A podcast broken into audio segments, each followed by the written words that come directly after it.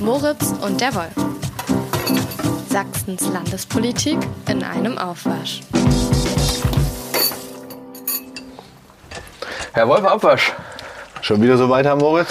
Ja, diese Woche geht es mal wieder um deine Lieblingsthemen. Du meinst den Gesetzesentwurf zu Verfassungstreuechecks bei angehenden Beamten von Polizei und Justiz? Unter anderem. Oh, oder die Klimaklebergeschichte und die CDU? Ja, ja, und überall mischen die Grünen mit. Ja, die waren ja auch auf dem Parteitag, ne? Letztes Wochenende, aber das ist eigentlich kein Lieblingsthema von mir. Nee, da war ja auch ich. Aber lass uns anfangen mit dem Verfassungstreue-Check. Da könnte man fast ein bisschen polemisch sagen, dass auf diesen Gesetzesentwurf die sächsische Demokratie schon ziemlich lange wartet. Bei künftig, bei angehenden Beamten möchte nämlich der Freistaat Sachsen im Vorfeld der Einstellung schon überprüfen, also bevor sie zu Beamten auf Widerruf ernannt werden, da geht es vor allen Dingen um Auszubildende und Studierende, ob sie in den Extremistendatenbanken des Landesamts für Verfassungsschutz vorkommen, ob da was gegen sie vorliegt. Das kann linksextremistisch sein, aber in Sachsen, sorry to say, ist es meistens Rechtsextremismus, über den wir an der Stelle reden. Und das soll jetzt endlich in Gesetzesform gegossen werden. Da ist wirklich jahrelang diskutiert worden und das geht ja auch eine ganze Weile zurück schon und es gab jede Menge konkrete Anlässe. Wenn wir an die Polizei denken, da gab es fast schon jedes Jahr irgendwie regelmäßig Rechtsextremismus-Vorwürfe. Wir hatten zuletzt, glaube ich, Anfang März drei Schneeberger Polizeischüler, die ähm, den Nationalsozialismus äh, verherrlicht haben sollen. Und das ist ihren Mitschülerinnen aufgefallen.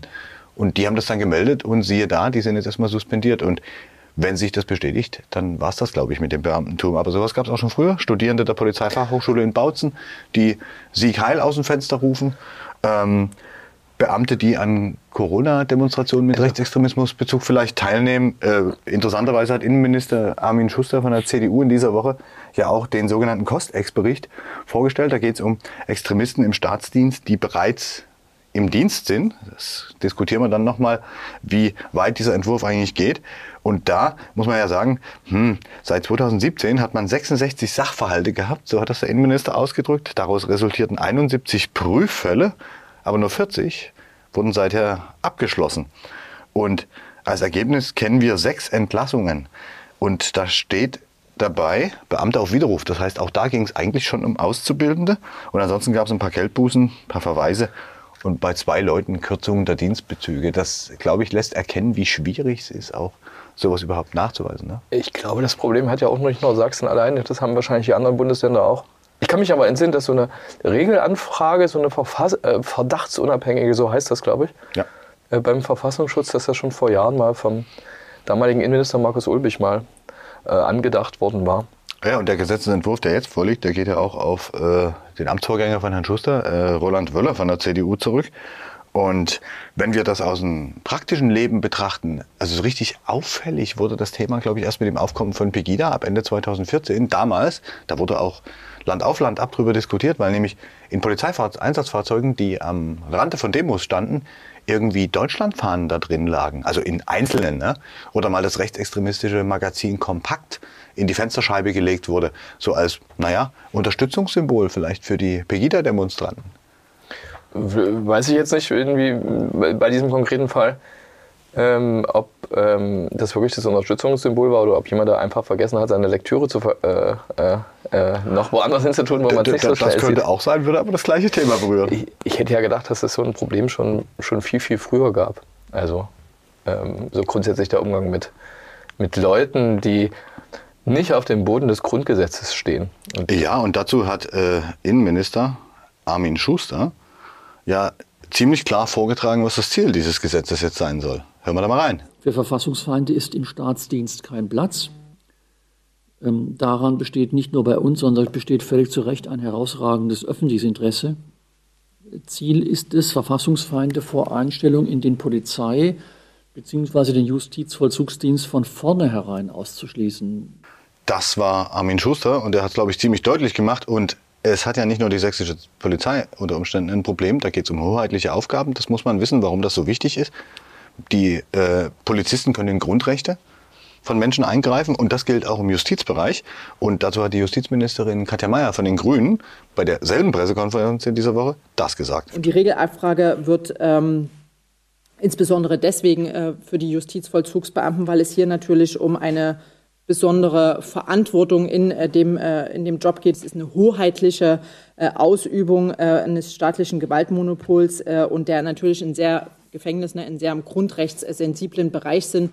Und da hatten wir erst im vergangenen Jahr so einen grundrechtssensiblen Bereich. Da gab es am Oberlandesgericht Dresden ein Verfahren gegen mehrere Beamte der Justizvollzugsanstalt Dresden, die ausländische Gefangene misshandelt haben sollen und in Chatgruppen äh, Neonazi-Sprüche geklopft haben und rassistische Chats gefunden worden bei denen. Aber ich glaube, du bist noch mit einem anderen Fall vertraut, der für Frau Meier, glaube ich, auch eher so ein Anlass war, das Thema auch jetzt nochmal richtig voranzubringen. Ich glaube nicht, dass es der einzige Fall war, äh, der einzige Anlass. Es geht um die, ihren Namensvetter, äh, wird anders geschrieben, Herrn Richter Jens Meier, unserem Kollegen äh, Frank Hommel, ist übrigens beim AfD-Landesparteitag aufgefallen, dass er äh, auch da war jetzt, also der ehemalige Richter und spätere Bundestagsabgeordnete der, der AfD, der wieder zurück in die sächsische Justiz wollte, da nicht wieder hinkam, der jetzt im äh, äh, Ruhestand äh, ist, versetzt worden ist. Und der hat sich dort bei diesem Parteitag in Klauchau übrigens als ähm, Deutschlands prominentester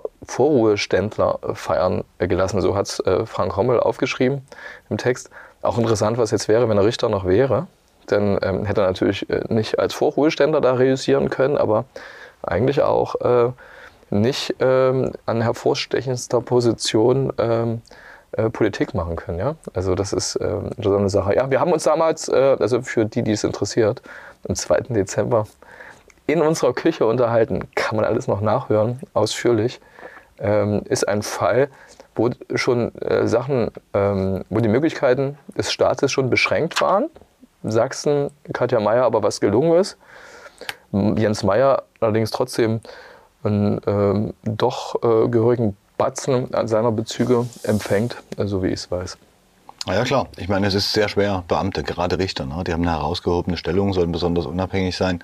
Da ist es wahrscheinlich noch schwerer als bei Polizisten oder einfachen Justizvollzugsbeamten, da tätig zu werden. Aber wer sich für die Details interessiert, wie gesagt, unser früheres Podcast hat da jede Menge Details parat. Genau, aber es geht ja offenkundig nicht nur um Richter. Ich finde ja spannend bei diesem Verfassungstreue-Check, das ist ja auch so ein Marketing-Spruch eigentlich. Das steht ja, glaube ich, nicht. Da werden, glaube ich, verschiedene Gesetze geändert, Beamtengesetz genau, zum Beispiel. Das Beamtengesetz wird geändert ja. mit einem Änderungsgesetz sozusagen. Ja. Und man muss dazu sagen, vielleicht an der Stelle, damit äh, keiner jetzt glaubt, das ist morgen in Kraft, das muss noch durchs Parlament. Und da gibt es auch Vorbehalte. Gibt es die Vorbehalte innerhalb der Koalition? Kann ich mir gar nicht vorstellen. Innerhalb also ich, ich, kann mir das vorstell, äh, vorstellen bei der Opposition, na, klar, also bei der AfD sowieso, bei der Linken glaube ich auch. Kerstin Köhlitz, die linke Landtagsabgeordnete, hat da kritische Worte, hat sich kritisch zu Wort gemeldet. Ähm, weil sie, wenn ich es richtig in Erinnerung habe, ähm, weil sie glaubt, dass man ja eigentlich, dass es, dass es gar nicht so eine große Wirkung entfaltet, zumindest dieses Detail, wenn Leute neu reinkommen wollen in den Staatsdienst zur Polizei, dann macht man diese Verfassungsschutzabfrage, diese verdachtsunabhängige, wird aber in der Regel nichts rausfinden, das sind ja sehr junge und könnte nichts dagegen tun, wenn die sich dann radikalisieren innerhalb ihrer Jahrzehnte in der öffentlichen Verwaltung. Also vielleicht ein bisschen salopp, ich weiß nicht, wie du das äh, verstehst. Ich glaube, es gibt aber auch mehrere Bestandteile dieses Gesetzespakets, stimmt's? In der Tat. Ähm, Im Raum steht eigentlich die Frage, geht dieser Verfassungstreue-Check zu weit oder reicht es nicht aus? Und wie die linken Abgeordnete Köditz ja ganz richtig bemerkt, ist die könnten sich später noch radikalisieren. Und vor allen Dingen, es sind meistens sehr, sehr junge Menschen, die sich auf solche Ausbildungen bewerben. Im Polizeivollzugsdienst, Justizvollzugsdienst. Äh, da könnte es auch sein, dass der Verfassungsschutz erst gar nichts in seinen Datenbanken hat. Und das ist ähm, eine Geschichte, naja, dann ist das, das bleibt der Staat trotzdem irgendwie blind an der Stelle möglicherweise für Extremismus. Aber sie hat die interessantere Frage aufgeworfen, finde ich. Vielleicht sollte man das erstmal bei allen, die bereits im Dienst sind, die Beamte bereits sind, machen diese verfassungstreue Checks. Weil spannend ist ja auch, es geht nur um Beamte. Ist es, ist es nicht, es aber geht ja, nicht um äh, ja, beschäftigte Angestellte des öffentlichen Dienstes, sondern es geht allein um die Staatsdiener, die Beamten. Damit stellst du aber, also wenn du jetzt sagst, in allen Bereichen wäre das schräg, es wären ganz schön viele, ja, glaube ich, in Sachsen. Ich hätte jetzt gedacht, man so in sicherheitsrelevanten Bereichen oder sowas würdest du sowas machen, aber die stellst du ja damit alle unter einen Generalverdacht, so heißt es doch dann immer, oder? Äh, das ist richtig. Ich habe Frau Mayer ähm, bei der Kabinettspressekonferenz auch gefragt, äh, warum man das denn nicht, weil man muss vielleicht wissen, wen adressiert das? Polizisten, Justizvollzugsbeamte, ähm, alle, die dem Mäßigungsgebot, dazu könnten auch Richter zählen theoretisch, ähm, unterfallen und aber auch Verwaltungsbeamte, die zum Beispiel in Abschiebe Gewahrsams und Ausreisegewahrsamseinrichtungen arbeiten. Mhm. Da äh, schimmert das Stichwort Migration durch. Und wir haben jetzt in Sachsen viele Landkreise und Großstädte, die Ausländerbehörden haben, in denen unter Umständen auch Menschen arbeiten könnten, die mit einer extremistischen Gesinnung ihre Fälle vor Ort entscheiden, nämlich ob jemand einen Aufenthaltstitel bekommt oder nicht. Und diese Frage habe ich gestellt, ob das nicht mit berücksichtigt wurde. Und Frau Mayer holte dann aus und meinte so, naja, es gab in der alten Bundesrepublik in den 70ern den radikalen Erlass ja. und mit dem habe man ja so schlechte Erfahrungen gemacht. Aber ich glaube, da muss man ein bisschen also nicht unterscheiden. Sie, nicht Sie, in der alten sie, sie glaube ich nicht. Ich glaube, sie ist da gerade geboren. Wir zwei wenn ich nicht. das, wir nee, zwei nee, auch natürlich nicht. Aber ich glaube, Frau Mayer ist ungefähr so alt wie wir. Könnte ich mir vorstellen, dann war sie damals in der tiefsten DDR, da wusste man gar nicht, was das ist. Und es ging damals natürlich vor allen Dingen Sie ist etwas jünger, links. mein Lieber. Sie ist etwas jünger. Oh, oh, oh Gott. Aber okay, Sie radikaler Erlass, nee, das ist ja ein gutes Stichwort. Genau. Und ähm, das Spannende ist, beim radikalen Erlass ging es tatsächlich auch um Angestellte des öffentlichen Dienstes. Und ähm, da gab es millionenfache Anfragen bei den Verfassungsschutzämtern, diese Regelanfragen. Und am Ende waren, waren die Betroffenen davon, das waren 80 Prozent Lehrer, 10 Prozent Hochschullehrer. 5% Justiz, das finden wir heute auch wieder. Und mitunter heißt es auch Militärpolizeiangehörige oder eben Bahn, Post-Mitarbeiter. Ne? Und was aber krass war eigentlich, ähm, wenn man sich die Historie ein bisschen anguckt. Adenauer hatte bereits 1950 oder 52 auch einen Erlass äh, mit seiner Bundesregierung vorgebracht, der sich auch gegen die verbotenen Kommunisten richtete. Und das ist deswegen spannend, weil, wenn wir uns erinnern, das Auswärtige Amt durchsetzt mit Altnazis, Adenauer selber hat einen Kanzleramtsminister, der Altnazi war, aber gegen die Kommunisten ging man vor. Und Onkel Erwin, der die DKP, die Deutsche Kommunistische Partei, toll fand, der durfte nicht mehr mehr Briefträger werden.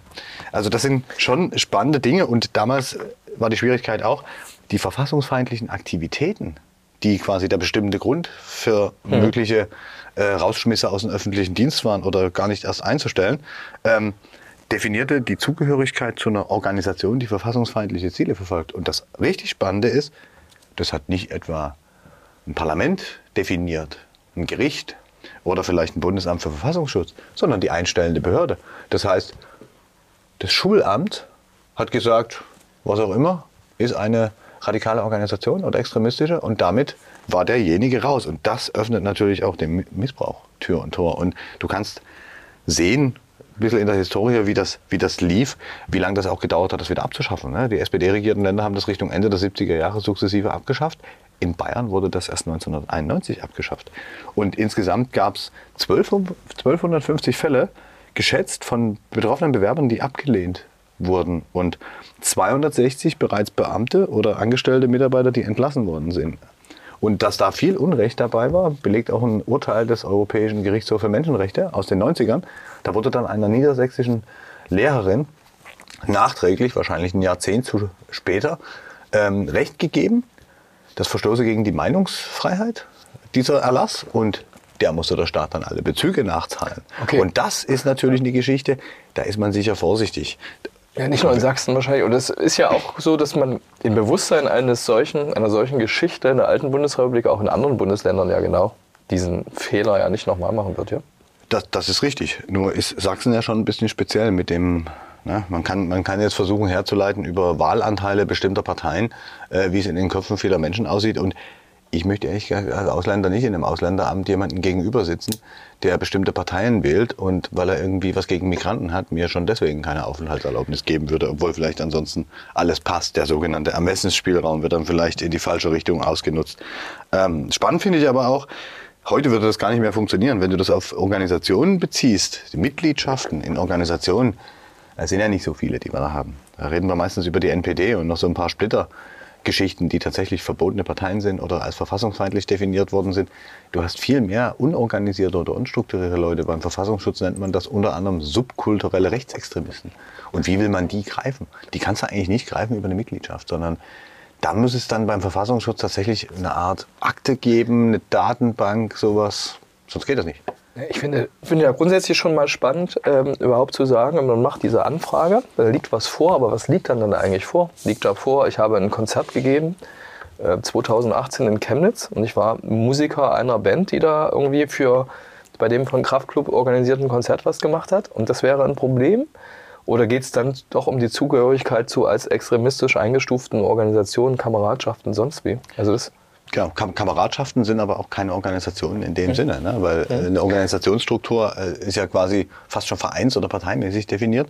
Also das, das wäre schwierig. Und ähm, wir hatten im Zuge der Corona-Pandemie mhm. hatten wir ja ganz neue Formen. Da hat der Verfassungsschutz ja auch ein, ein neues äh, Beobachtungsobjekt geschaffen.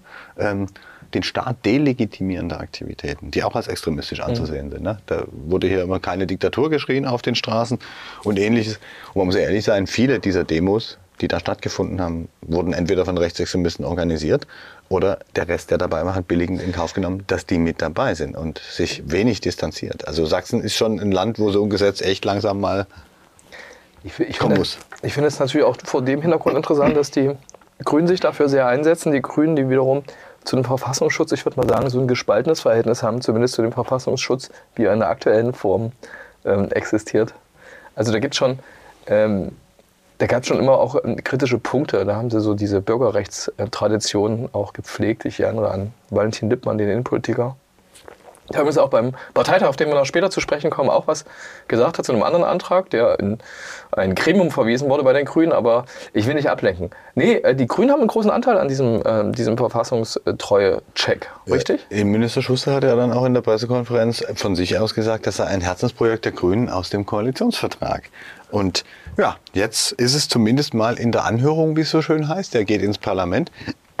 Man kann jetzt natürlich spekulieren, Wer da jetzt was dagegen haben könnte von der Opposition, von der AfD, wissen wir, weil sie ahnt, dass sie das Ziel dieses Gesetzes auch ein Stück weit ist, weil sie möglicherweise jede Menge Wähler hat, die in diese Richtung gehen. Oder, Aber darf ich an dieser ja? Stelle auch mal sagen, dass es natürlich grundsätzlich echt ein Problem ist. Ich habe ein, eine Regierungsmehrheit, ich habe ein Gesetzesvorhaben und gegen eine Opposition, ähm, also äh, wirkt es, also die man als Bedrohung empfind, äh, empfindet oder auch nicht, gegen die ist es direkt gerichtet. Das ist so rechtsstaatlich natürlich in der Theorie zumindest echt ein Problem. Ja, es ist auch rein theoretisch, weil die AfD äh, sagt ja von sich, dass sie auf dem Boden des Grundgesetzes steht. Sie ist keine verbotene Partei. Sie ist, wird als Verdachtsfall ja, bisher aber die hat geführt. ein Problem damit, wie der Verfassungsschutz was einstuft. Ne? Und ähm, äh, verlangt er ja auch eine Reform. Übrigens auch die andere Oppositionspartei im Landtag ja genauso. Ne? Die, Linke die auch schon Reform. Ziel von Beobachtungen war, zumindest in den unmittelbaren. Und da gab es immer die Worte, der Verfassungsschutz, das ist das, äh, der, der, ist die Behörde, da sitzen die Leute und werten die Zeitung aus und das sei alles. Und dann werden immer irgendwelche Klatten angefertigt und, und das ist dann alles. Ne? Das kann es ja, natürlich auch nicht sein. Ein, ne? ein bisschen mehr ist beim Verfassungsschutz schon los und ähm, soziale, weißt du das? soziale Netzwerke sind ein wichtiges Stichwort. Ähm, viele Menschen natürlich, äußern ja. sich ja in sozialen Netzwerken anders, als sie sich auf der Straße oder ihrem Gegenüber äußern würden. Und all das muss natürlich mit einbezogen werden. Und ich fände es tatsächlich auch wichtig, wenn man schon über solche Checks redet, dass man auch alle möglichen Quellen anzapft, weil eben diese Äußerungen ja auch etwas bewirken können, ne, wenn man sich da zusammenschließt. Das ist eine Argumentation, die ist nicht ganz einfach, aber im Zweifelsfall wollen wir doch alle, dass unsere Demokratie von Menschen geschützt ist, die sie abschaffen wollen. Und dann hatten wir die Woche ja noch einen ganz originellen Vorschlag der CDU-Landtagsfraktion der Sächsischen, die zum Thema Klimakleber, also Menschen, die äh, ihre Klimaschutzproteste auf die Straße tragen, indem sie sich da festkleben und den Verkehr aufhalten, aufhalten dass sie die gern zur Kasse bitten würden. Und das ähm, hört sich dann so an. Wer sich festklebt, den Verkehr behindert und eine Gefahrensituation erzeugt, muss dafür gerade stehen. Wenn die Polizei Klimakleber von der Straße lösen muss, sollten diese Demonstranten den Einsatz auch bezahlen und nicht der Steuerzahler. Und jetzt sage ich etwas völlig Überraschendes. Die sächsische CDU ist gar nicht auf die Idee gekommen. Das machen andere Bundesländer schon längst. Bayern, Sachsen-Anhalt. Naja, das sind aber auch alles unionsregierte Länder. Da könnte man jetzt ein gewises gemeinsames Interesse äh, Ja, aber du bist in der These, Herr Wolf, falls du sie aufstellen wolltest, dass, Sächsische, dass die Sächsische Union ja aus der Art schlägt, äh, müsste ich diese These von mir weisen. Äh, sie wäre nicht so, ist wahrscheinlich Parteilinie. Und tatsächlich hat der Innenarbeitskreis, der das rausgegeben hat in dieser Woche, damit eigentlich nur einen Vorstoß vom Innenminister flankiert. Das muss man dazu sagen. Innenminister Armin Schuster hat das schon vor Wochen eigentlich schon mal, also Innenministerium schon mal vor Wochen auch äh, an, angedeutet, dass man das auch im Zuge der, der Vorfälle auch in anderen Bundesländern und der Reaktionen anderer Bundesländer kann sein, vor allem Union regierte, äh, gebe ich durchaus ähm, äh, zu, äh, dass man guckt, dass man ähm, äh, in der Praxis anders umgeht als, als man bislang äh, umgegangen ist. Das Spannende ist natürlich, du brauchst in Sachsen natürlich irgendwie solche Vorfälle, um überhaupt vorgehen zu können. Die hier ja auch relativ dünn gesät sind. Ne? Also in der Landeshauptstadt Dresden gibt es ab und zu solche Geschichten, die werden angekündigt. Manchmal da rennt man auch nur ein bisschen hin und her und verteilt Süßigkeiten an die Autofahrer. Aber das ist auch in Sachsen ein besonderes Thema, glaube ich. So kann man das zumindest einordnen. Und ähm, die Frage, die sich natürlich damit verbindet, ist, ja, sollen Demos dann jetzt Geld kosten oder Fußballspiele? Das finde ich ein bisschen eigenartig an der Argumentation des Innenministers, wenn hier irgendwie Dynamo spielt oder RB Leipzig oder der CFC und da werden viele Polizisten eingesetzt, um solche Spiele abzusichern. Die müssen sich im Zweifelsfall angreifen und bepöbeln lassen. Da werden auch keine Kostenbescheide ausgestellt. Oder bei anderen Formen von Demonstrationen. Und deswegen, also ich glaube, da vergaloppiert sich die Union, weil das Demonstrationsrecht und die Meinungsfreiheit, das sind Grundrechte, die sind sakrosankt. Das könnte man vorsichtig interpretieren als, naja, ein Teil des Wahlkampfes für 2024. Ja, das hast, du, das hast du ja auch gemacht. Ich glaube aber, dass du äh, die Union nicht unterschätzen solltest. Also die wissen auch um das Recht zur Versammlung, zum, zur Versammlungsfreiheit. Und die wissen auch, und das hat auch Schuster ehrlicherweise äh, gesagt, ähm, vor zwei Wochen, glaube ich, in der Kabinettspressekonferenz, ähm, die ja immer regelmäßig Dienstag stattfindet, dass natürlich das nicht heißt, dass jede Klimakleberaktion jetzt ähm, auch mit so einer neuen Handreichung, die allen Polizeidirektionen ausgereicht wird, äh, jetzt Kosten verursachen wird für die Veranstalter. So ist es nicht, sondern es geht dann um irgendwie so eine Grenze. So, wenn der Aufwand größer wird, und da hat er sich ein bisschen nebulös ausgedrückt, hat er gesagt, je größer der Einfallsreichtum der Demonstranten sei, ähm, äh, je größer sei ja der Aufwand. Und äh, wenn er eine bestimmte Schwelle überschreitet, sei es fast eine wirtschaftliche Frage. Ich frage dich natürlich, was ist jetzt irgendwie die wirtschaftliche Frage? Man stellt sich vor, Kleber, Asphalt, ähm, ja. Stau, LKWs kommen vielleicht nicht voran. Ich weiß gar nicht, ob er den meint. Also diese die sächsische Kostengebührenordnung, an die sie sich dann orientieren wollen, pro Polizist Einsatz 28 Euro, habe ich glaube ich gelesen, pro Einsatzwagen irgendwie noch äh, 73 nee, nee, das Euro. ist der einzelne Polizist. Ja, ja, ich glaube nur, nur pro halbe Stunde. Ja. Der Einsatzwagen ist Stunde. deutlich teurer. Ja, ja, genau. Das sind dann 73 Euro oder sowas dann noch. Ne? Also, ja, ja, also das ist, ich glaube, die Union selbst gibt dann Kosten von 500 Euro an. Ich weiß nicht, ob das abschreckend wirken soll ich glaube, das geht schon in zwei Richtungen. Das eine geht schon zu diesen Aktivisten, ja, äh, den Klimaklebern, um ihnen zu signalisieren, okay, ihr könnt das jetzt zwar weitermachen, aber wenn es so ein bisschen Aufwand ist, ist es vielleicht doch, äh, müssen wir da mal gucken, ob, ob was ist. Und ähm, es signalisiert, äh, die andere Richtung ist natürlich die der eigenen äh, Wählerschaft und Anhängerschaft. Das ist total legitim. Die Grünen wiederum, äh, Valentin Lippmann auf dem Parteitag, auf den wir noch zu sprechen kommen, die haben aber auch dazu eine Meinung. Wo sind wir denn jetzt hingekommen, dass wir Klimaklebern die Auflösungskosten in Rechnung stellen wollen, während die sächsische Polizei über zwei Jahre hinweg es geschafft hat, mutlos, hilflos und planlos Corona-Leugnern, die Rechtsradikale teilweise unterstützt haben, zuzuschauen und rechtsextrem marodierenden Regelbrechern zuzuschauen und da ist kein einziger Kostenbescheid für irgendeine Auflösung ergangen. Ich habe das Gefühl, man hat jetzt hier an einiger Stelle gerade den feuchten Traum des Konservatismus entdeckt. Jetzt trifft sie Richtigen und dann mit aller Gewalt drauf. Und weil man das ja in einem Rechtsstaat nicht gewalttätig machen kann, dann ziehen wir sie halt mit den Kosten voran, weil man hinter der Rechtsprechung des Bundesverfassungsgerichts zu Versammlungsgesetz nicht Also ich finde, man sollte schon mal nicht unterschätzen, dass auch die Union weiß, weil du ja vorhin die Dynamo-Spiele ange, äh, ange gesprochen hattest und auch andere Vorfälle, und jetzt Lippmann ja auch andere Vorfälle nennt. Also das Innenministerium selbst weist darauf hin, dass so eine Kostenbeteiligung von Veranstaltern nur dann in Frage kommt, wenn eine Veranstaltung oder Aktion nicht angemeldet ist und unmittelbarer Zwang ausgeübt wird. Was bei Fußballspielen jetzt nicht so unüblich ist. Da sind die, na, die sind angemeldet.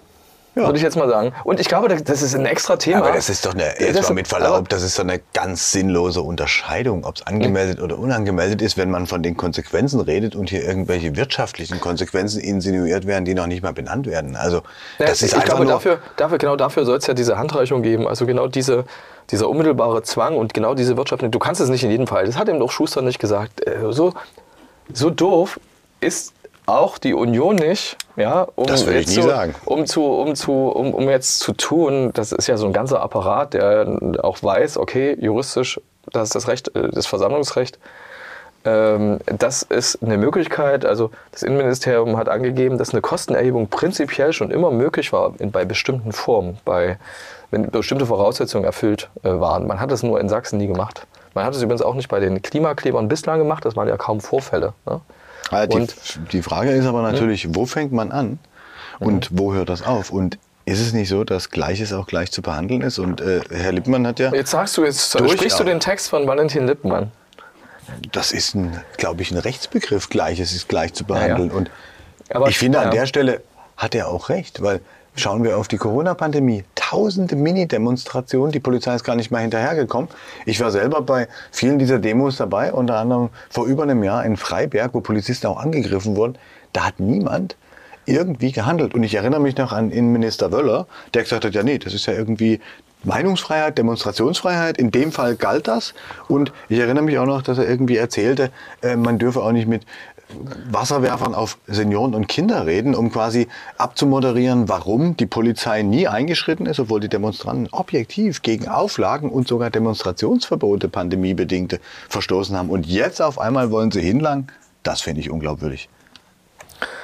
Ähm, lass uns mal gucken, ob sie wirklich hinlangen werden, wer das hinlangen wird und ob das äh, gerichtlich Bestand haben wird. Das ist, so, das ist glaube ich, spannend. Äh, ich weiß noch, dass bei dieser Fußballnummer natürlich, das ist ja irgendwann ja äh, auch äh, gesetzlich tatsächlich schon entschieden worden, dass da so ein Vorstoß von Bremen, eben, wenn ich es recht, recht weiß, ähm, nicht sich durchgesetzt hat. Also diese Kostenbeteiligung. Bundesweit, aber Bremen macht es, glaube ich. Oder hat es zumindest mal. Ah, ich glaube, da müssen wir es mal belesen. Da müssen wir es beide nochmal belesen. Ist aber heute nicht da, Thema. Da hat Schuster so wie auch sein Vorgänger, auch ausgeschlossen, da Einsatzkosten von den Vereinen sich zu holen. Ja, aber ich glaube, im Lichte dieses Urteils oder sowas in, in, in Bremen, also das.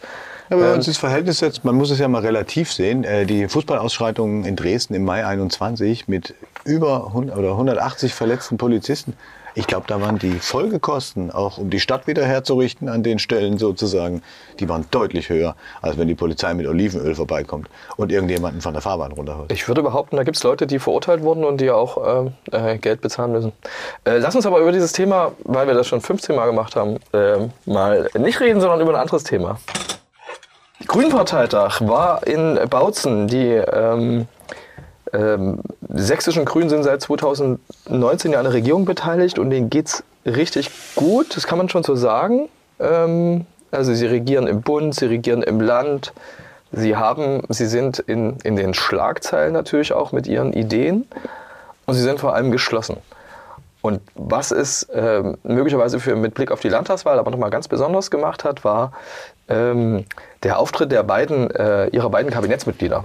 Und genau deshalb, liebe Freundinnen und Freunde, will ich mit euch gemeinsam auch in die nächste Landtagswahl an vorderster Front gehen, um entschieden für unsere bündnisgrünen Grundwerte einzutreten. Und ich will mit euch gemeinsam für ein starkes, zweistelliges Ergebnis im nächsten Jahr kämpfen. Und ähm, Katja hat es schon gesagt, ähm, ihr macht es Spaß. Sie will an vorderster Stelle wieder sich dafür einsetzen. Ich möchte das auch. Und ich würde mich auch freuen, wenn wir tatsächlich das als Team weitermachen können. Das erste war Katja Mayer, die äh, Gleichstellungs- und Demokratieministerin und Justiz ähm, und Europa. Äh, das zweite Wolfram Günther, der Vizeministerpräsident ähm, Umwelt, Energie, ähm, Klima, Landwirtschaft. Äh, das sind die beiden Kabinettsmitglieder der, äh, der Grünen und die haben hier äh, in ihren Redebeiträgen, die auch nur als Redebeiträge einfach angekündigt äh, worden waren, mal eben schon so ihre ähm, nicht überraschend kommende Bereitschaft ähm, ähm, äh, dem Podium erklärt, äh, für die Wahl wieder als Team zur Verfügung zu stehen. Das war interessant. Erstens, dass Katja Mayer das gemacht hat, zweitens, dass dann Wolfram Günther war. Dann war es beim Parteitag sehr ein interessantes Bild, dass sie dann vorne standen, die Parteispitze, zwei Frauen, Christine Furtenbacher und Marie Müser, haben eben gesagt, Mensch, toll, was ihr macht, Geschenke überreicht. Und dann hat sich Wolfram Günther nochmal das Mikrofon geschnappt und das gesagt. Für das vollständige Bild müssten wir jetzt allerdings eigentlich auch noch die Fraktion hier stehen haben, Franziska, die jetzt scheinbar doch gerade hier nicht da ist. Ähm, bitte denkt sie euch dazu. Ähm, wenn, ach, Franziska kommt, kommt doch mal kurz noch mit vor, Franziska, dass wir hier zeigen, wie wir hier Teamplay machen. Wie wir hier Teamplay machen, sagt Wolfram Günther und hat Franziska Schubert, die Fraktionschefin, ähm, äh, vorgebeten auf der Bühne. Und dann fiel noch der Name Valentin Lippmann, der aber dann nicht auf die Bühne kam. Äh, ja, Dreierteam. Das ist ja offenkundig das, was, was jetzt so äh, mit dem die Grüne, äh, Grünen angehen, in die Landtagswahl gehen. War das beim letzten Mal auch schon so oder war das da so eine Doppelspitze? Nee, es gab die Spitzenkandidatin äh, Katja Mayer, aber auch Wolfram Günther als äh, zweiten, ich glaube, das Spitzenduo äh, Spitzenduo, damals. ja. Und dass man jetzt, überleg mal, auch wenn du Minister hast, hast, beide haben ja auch ihr Mandat im Landtag abgegeben, machen die Linken auch. Bei der SPD hat es nur Petra Köpping gemacht, nicht äh, Martin Dulich. Äh, bist du, hast du kein Abgeordnetenmandat, du hast also formal schon so eine konkurrierende Situation zu der führenden Person im Landtag. Das ist Franziska Schuber, die Fraktionsvorsitzende. Durchaus. Ähm, aber du hättest, wenn, die, wenn du mit den Ministern nicht an der Spitze, die ja eine gewisse Bekanntheit natürlich erlangt haben werden nach fünf Jahren Regierungszeit, was es dann im nächsten Jahr sein wird, äh, wenn du nicht mit denen an die, an die, an die Spitze gehst, ähm, ist es was Komisches. Also es, ich finde es schon natürlich und folgerichtig, dass du mit deinen Kabinettsmitgliedern dahin gehst, weil die ja dann für eine Politik stehen. Es sind die Gesichter, Ja, die die und meisten zum- Leute dann aus den Nachrichten Zumal kennen. es bei den Grünen sehr wichtig war, dass, es, dass sie die Ressource bekommen haben, in denen sie ihre Themen äh, ähm, auch umsetzen kann und sowas. Ne? Interessant ist natürlich trotzdem auch Franziska Schubert, noch dazugekommen, von Wolfram äh, Günther auf die Bühne gebeten. Eine ähm, Politikerin, die, glaube ich, von den sächsischen Grünen am meisten auch so bereit ist, da verbal so ein bisschen zu attackieren, also die, die anderen Parteien. Ich habe über sie das schöne Wort resolut gelesen. Naja, Resolut, ja, ach, Resolut ist wahrscheinlich Katja Mayer auch. Und vielleicht ist es Wolfram Günther auch, weiß ich nicht. Ähm, ähm, aber sie hat jetzt den Kollegen der Sächsischen Zeitung ähm, gegenüber gesagt, ähm, dass die SPD, ist ja ein Koalitionspartner, der auch noch mitmischt äh, bei Sachsen-Kenia, dass die SPD eine gewisse Ellenbogenmentalität habe und dass sie ums Überleben kämpfe. Das finde ich schon schräg. Das zeigt aber ein bisschen auch, wie das Verhältnis unter der kleinen Juniorpartner ist, der Juniorpartner der CDU. Guck dir das mal an. Äh, Landtagswahl 2019, 8,6 Prozent die Grünen, 7,7 Prozent die SPD und die ähm, äh, CDU bei ähm, viel, viel, mehr, doppelt, doppelt, doppelt so Mehr viel. als 30 waren ja, es. ja, Da ja. Michael Kretschmer, glaube ich, ne? Ja, ähm, ja genau, 32, 5 glaube ich. Ähm, und ähm, da siehst du schon, also da, du reibst dich aber nicht an dem Großen, also doch, die Grünen reiben sich an dem Großen, aber die Kleinen halten offenkundig nicht bei verschiedenen Sachen zusammen. Also Obwohl die früher mal als ein Lager wahrgenommen wurden. Ne? Die hatten das auch mal eine sind sie vielleicht, gemeinsame aber vielleicht sehen, Bundesregierung. sie- vielleicht sehen sie auch die konkurrierenden, äh, die, äh, die konkurrierenden Wählerklientel. ähm, Vielleicht ist das so klein Gefahren. wegen CDU und AfD in Sachsen, dass man dann auch untereinander heftig sich fürs Schienbein treten muss.